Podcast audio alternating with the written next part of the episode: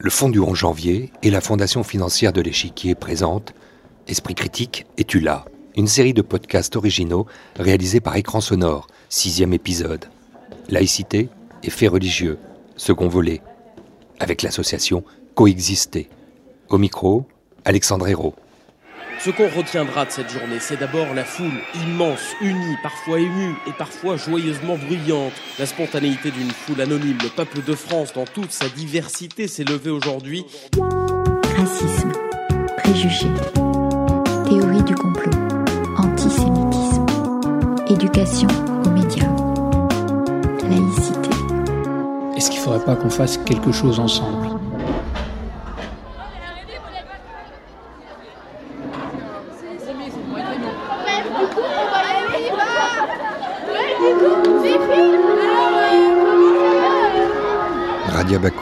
Des locaux de l'Observatoire de la laïcité dans le 7e arrondissement parisien très huppé à cette avenue de Bondy et ce lycée et collège qui nous accueille, collège catholique de l'Assomption, ici dans le 93. Finalement, euh, c'est le même combat. Il faut savoir être partout pour pouvoir parler de nos sujets, savoir euh, aller dans le 7e et dans le 93 euh, pour parler d'un meilleur vivre ensemble. Il faut être dans le faire, il faut penser local et global, local et national. Euh, et on intervient tous les jours en milieu scolaire, un peu partout en France. Et on intervient aussi auprès de nos politiques pour rapporter ce qui se passe sur le terrain. Et puis euh, Radia Bakouche jeune, vous l'êtes encore, puisque à, à, même pas 30 ans, euh, vous avez quitté les bancs de Sciences Po euh, il n'y a pas si longtemps pour être tout de suite propulsé au sein de cette association. On était en train d'évoquer la genèse. Il y a forcément un nom qu'il faut ici convoquer. C'était son président, c'était celui qui a eu cette initiative, c'est Samuel. Oui, Samuel, à l'âge de 16 ans, il y a 11 ans maintenant, a créé cette belle association, a eu l'idée au tout début de créer Coexister. C'est parti euh, tout simplement de, plusieurs choses. Hein. En 2009, euh, c'est une France euh, qui importe un peu la haine du conflit israélo-palestinien. Les cortèges pro-palestiniens et pro-israéliens s'affrontent à Paris. Puis un rassemblement pour la paix est organisé dans le 15e arrondissement avec la paroisse Saint-Léon, la mosquée Javel et la synagogue Adat Shalom. Et au sein de ce rassemblement, il y a quelques jeunes un peu dispersés partout dans la salle. Et Samuel prend la parole et on lui demande en tant que jeune, qu'est-ce que vous faites là? Et là, il dit, bah écoutez, euh, en tant que jeune, j'ai envie de montrer euh, qu'on est capable euh, non pas de se diviser, mais de s'unir tout en respectant notre diversité. Et j'ai envie d'appeler tous les jeunes qui sont dans cette salle à me rejoindre et venez, on essaye d'organiser quelque chose ensemble. Et de cette première rencontre, cette rencontre un peu spontanée, naît l'organisation du premier don du de coexister, avec un naming un peu particulier, parce que c'était ensemble à 100%, avec le jeu de mots, avec le sang. Et c'était de dire ben, le symbole de faire couler le sang pour la paix et pas pour la guerre. Euh, je vais compter jusqu'à 3. Et vous, à 3, vous allez euh, hurler votre prénom en même temps. Ok Ok. Allez, 1, 2, 3. Et B. Pas mal, On va assister à, un atelier ici euh, à Bondy. Il y a aussi euh, d'autres choses, s'il fallait euh, juste les convoquer maintenant, qui sont cette idée de, se réunir dans les cafés, là, où habituellement la parole surgit le plus naturellement possible, se réunir entre groupes. Absolument, euh, on, essaye euh, d'investir tous les lieux, tous les lieux possibles. Ça peut être des pique-niques en plein air, euh, des cafés, des musées parfois, des cinémas, et d'essayer de créer des espaces de confiance un peu partout. Réinvestir vraiment l'espace public avec toutes nos différences, toute notre diversité, et cette volonté très très forte d'essayer de mieux se comprendre, d'essayer de, d'arriver au point de dire on est d'accord pour ne pas être d'accord, et surtout de, de construire un monde meilleur ensemble, de construire une société commune, et de se réunir autour de différents causes qui nous animent.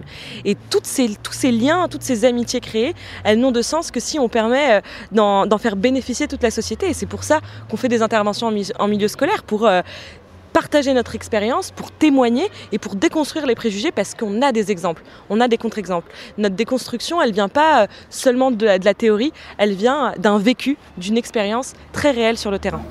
Alors, est-ce que vous savez pourquoi on est là aujourd'hui? Pour parler de religion.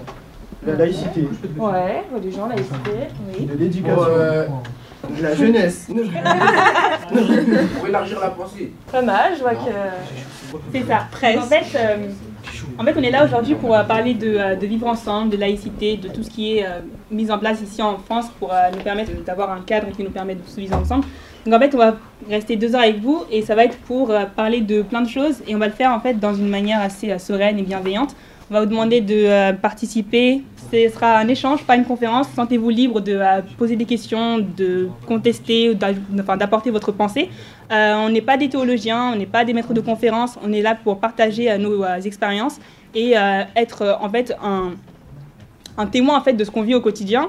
On n'est absolument pas des représentants de confession, on est juste des personnes qui sont ordinaires et qui en fait sont là pour partager un peu beaucoup de choses.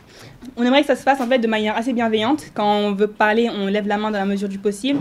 Si on n'est pas d'accord, on le fait, enfin on le dit de manière euh, correcte et assez euh, bienveillante. Il n'y a pas de tabou, sentez-vous libre, franchement. Bienvenue à tous. Et euh, ce que je voulais rajouter aussi, c'est que vraiment, ce qui serait bien, c'est de ne pas avoir une, euh, ambiance qui soit euh, molle ou euh, autre. Si vraiment vous ne vous sentez pas bien ou que quelque chose vous perturbe, dites-le, on vous écoutera. Un peu comme voilà, ce qu'on essaie de faire aujourd'hui. D'ailleurs, un petit sondage à main levée. Qui est à l'aise ici pour parler de sa religion, confession, dans sa famille par exemple? Avec ses amis? Avec quelqu'un qui rencontre pour la première fois? En tout cas, on a remarqué qu'en France, c'est un sujet qui est souvent considéré comme sensible ou tabou.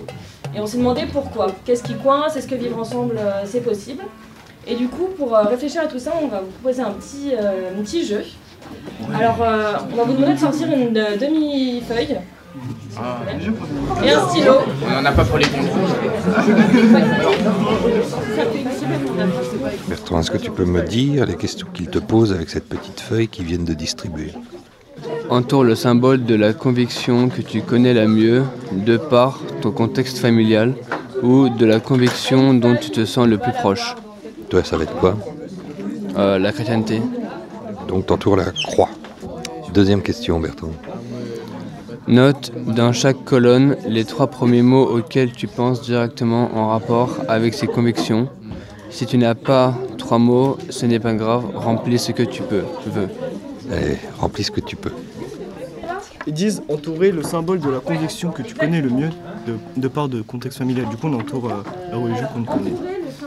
Puis alors, c'est pas facile. Moi, ce, que- ce dont je me souviens avec euh, tous nos auditeurs, c'est qu'en 2015, il y a cette série d'attentats. Il y a donc Charlie et l'hypercachère. Il y a le moment où vous allez être consacré parce que il y a euh, cette initiative euh, portée euh, par, toute cette, par tout ce mouvement. Vous allez avoir le prix de la France s'engage. C'est c'est un projet présidentiel vaste qui soutient justement des initiatives comme la vôtre. Mais il y a l'effroi. Il y a, l'effroi, il y a euh, un sentiment profond d'échec en se disant mais, mais comment est-ce qu'on en est arrivé là?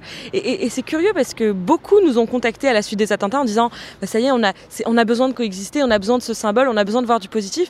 Et nous on leur dit mais nous on travaille dans la prévention, on travaille avant que ça n'arrive.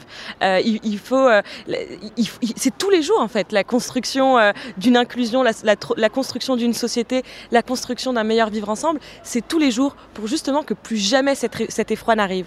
Et je me souviens très bien euh, euh, des- de ces différentes euh, horreurs, le 7, 8, 9 janvier, le 13 novembre, ça a été des, des moments marquants dans notre engagement parce que ça nous fait redéfinir et repenser le, le pourquoi profond de notre engagement. Douter? Douter parce qu'on se dit mais est-ce que vraiment ça marche? Est-ce qu'on arrivera parce que c'est c'est un problème géopolitique énorme mondial Est-ce qu'on arrivera à, à contrer euh, cette horreur, à contrer cette haine Euh, et, euh, et je me souviens que justement le 13 novembre, on était chacun chez soi, on regarde les, notifications arriver sur nos téléphones, la télévision, etc. Toute cette, horreur qui arrive et puis on se dit bah réunissons-nous. Voyons-nous, puis on se réunit dans une salle à minuit, tous ensemble à Paris, mais aussi dans les différents groupes locaux, c'est dire bon bah qu'est-ce qu'on fait maintenant? Et je pense que c'est là où tout l'espoir renaît, c'est que tout cet engagement commun qu'on a eu avant, on s'est dit bah, qu'on va le mettre au service maintenant euh, de la France, au service euh, de toutes ces personnes blessées, parce que nous-mêmes on est blessés et on organise ce qu'on appelle une peace room, euh, une, une, salle de la paix, où on décide d'aller sur les réseaux sociaux, de diffuser tout plein de positifs et on crée le hashtag Nous sommes unis à ce moment-là, qui trois jours plus tard va illuminer la tour Eiffel. Et donc c'est une vraie victoire pour le message positif et pour dire euh, voilà l'unité a gagné sur la haine, la diversité a gagné sur les divisions et en fait notre action elle, euh, elle marche et elle est nécessaire. Mathéo En fait, moi je trouve. Merci, merci Thibaut de nous avoir Mais- autant.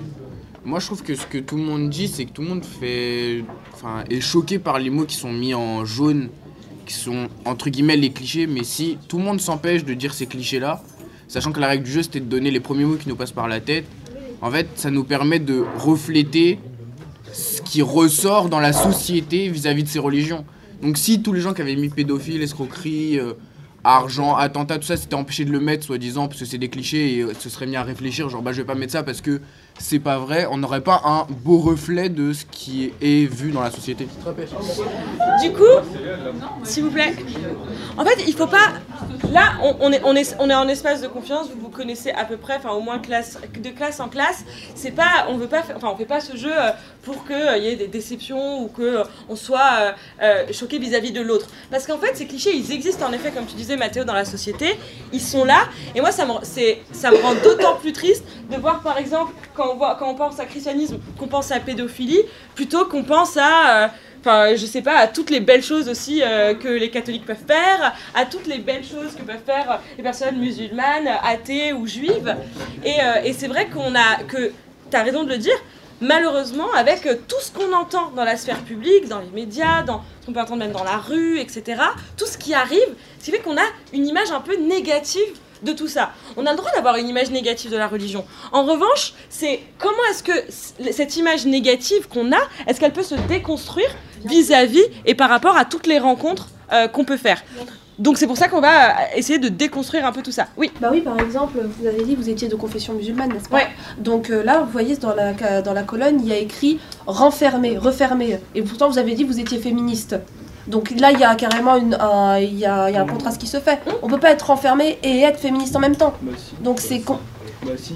Bah non. Non, mais pas dans ce Ça sens-là. dépend ce qu'on appelle renfermé en tout cas. Pas, je veux dire, Ouais. par exemple, renfermée, elle se, elle se réduit en tant que femme, par exemple. Voilà. Et ben justement, en fait, ce qui est hyper intéressant, c'est que il y a un cliché qui dit, bah quand on est euh, musulmane, quand on est renfermé, bah on peut pas être féministe. Bah maintenant vous m'avez rencontré, moi je m'affiche et je m'assume comme féministe. Et vous pourrez dire, bah je suis pas d'accord avec toi parce que j'ai connu un contre, je sais qu'il y a eu un contre-exemple. J'ai rencontré Radia, on a discuté pendant deux heures et je sais qu'elle s'est affirmée comme ça. Donc ce que tu dis, c'est pas vrai, c'est un cliché, c'est un préjugé, c'est euh, un stéréotype. Oui? Après, je pense que tout ce qui est. euh, Et ceux qui vous euh, matraquent dans le dos parfois, parce qu'après tout, chaque action qu'aujourd'hui on porte est euh, jaugée, jugée, euh, et puis euh, souvent critiquée. Euh, ceux qui disent que vous laissez trop la parole au confessionnal, au confessionnel peut-être tout simplement, euh, que la religion ne devrait pas rentrer dans l'espace justement public comme ça, et qu'il faudrait la garder à la, à- la maison. Tout ce combat finalement que portent des, des gens qui ne sont pas comme vous, euh, de, cette perméabilité et au contraire de ce, dialogue, vous leur dites quoi?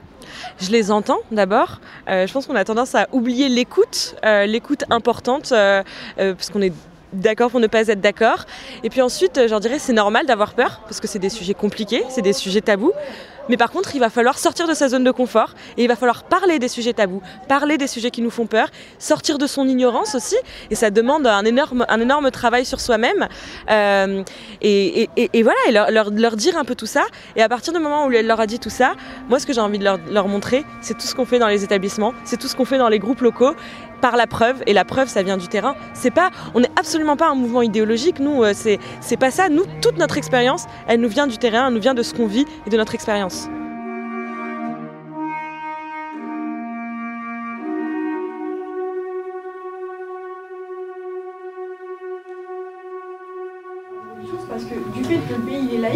Pas forcément de ce qu'il y a de bien aussi dans la religion par rapport à, enfin, dans la télé ou dans les médias ou quoi. Et quand on en entend parler, bah oui, c'est pour dire oui, bah il y a telle affaire, ou par exemple un prêtre, un, un prêtre a, volé- a violé tant d'enfants, ou oui, quand c'est des attentats ou quoi, et on entend parler que des choses négatives, donc forcément, bah c'est ça en fait. Il faut pas retenir que oh là là, mes camarades ils sont, ils ont tous des préjugés. En fait, on a tous et toutes des préjugés. Ça, c'est quelque chose qui est sûr, et on doit tous et toutes travailler là-dessus. On doit travailler sur ces préjugés et toujours, dès que notre cerveau fait des catégorisations, euh, dès que notre cerveau essaie d'essentialiser des personnes, il faut essayer de travailler dessus et dire non, je vais trouver des contre-exemples, non, je vais un peu complexifier euh, mon, mon esprit, je vais complexifier ma connaissance. Ce que disait Frédéric, c'est que c'est souvent lié à de l'ignorance. Parfois, c'est lié aussi à de la peur. Parce que quand on voit par exemple attentat, en vrai, euh, on a, eu ultra peur euh, en 2015 notamment, ou en 2016 aussi euh, quand il y a eu des attentats. On a tous eu euh, hyper peur et malheureusement, les, personnes terroristes qui ont commis des atrocités, des, des choses horribles, l'ont fait au nom de leur islam à eux, on l'ont fait au nom de leur Dieu à eux. Donc ça fait hyper peur. Mais quand tu connais des musulmans, quand tu en as parlé avec eux, quand tu sais que leur rapport à la foi il est différent de ce que tu entends dans les médias, bah t'as pas peur de faire des amalgames. Au contraire, t'as peur du terrorisme, mais t'as pas peur forcément des musulmans. Donc c'est en ça, c'est par le contre-exemple euh, qu'on euh, qu'on peut euh, éviter tout ce type de, tout ce type de préjugés. Coexister qui arrive dans votre établissement et vous faites un peu d'air. Les classes étaient là avant, il y a la cour de récré qui est là. Ça représente quoi de l'ouvrir comme ça, votre établissement scolaire? Ben, ça correspond à la philosophie euh, globale de l'établissement et de notre congrégation. D'abord, l'ouverture de l'esprit, euh, le fait de bah, semer des graines pour que ça grandisse euh, quand ils nous quitteront. Et puis, nourrir l'esprit critique aussi, c'est important. Et ça fait partie de ce qu'il y a écrit là, juste au-dessus de notre porte. Et faire des esprits libres, c'est l'idée générale. Et puis euh, que chacun apprenne à s'approprier euh, les différences. Exactement, et ne pas en faire des oppositions, mais des complémentarités culturelles, religieuses, euh, vivre ensemble. Qui nous a parlé? Madame Béosière, directrice adjointe du lycée de l'Assomption.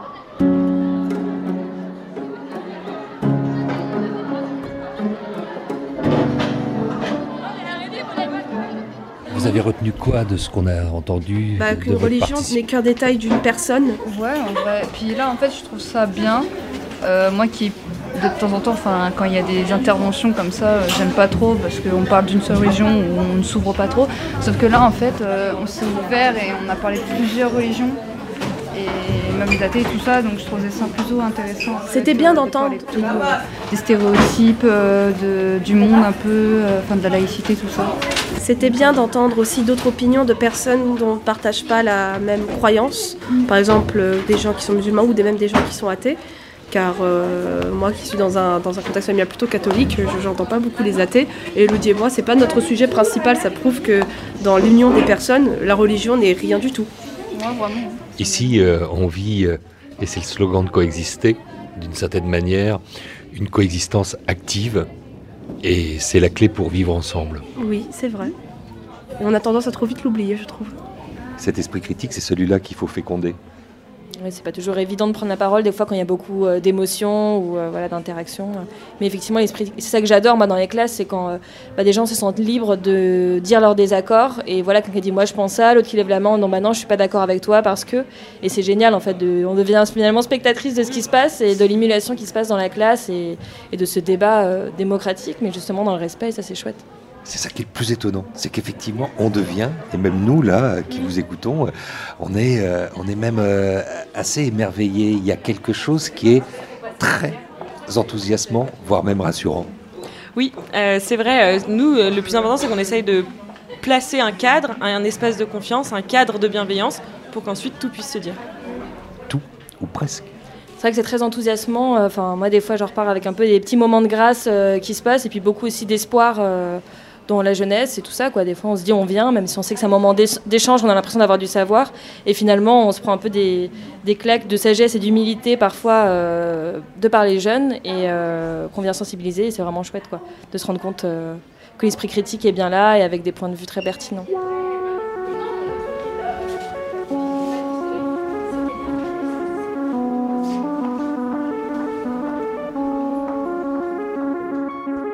Laïcité et faits religieux. Fin du quatrième épisode de la collection de podcasts originaux produite par le Fonds du 11 janvier. Esprit critique, es-tu là? Bah, merci beaucoup pour euh, vos interventions et pour, euh, tout- et pour euh, vos échanges. Suivre euh, sur Coexister pour en savoir plus. Il y a plein vidéos comme ça.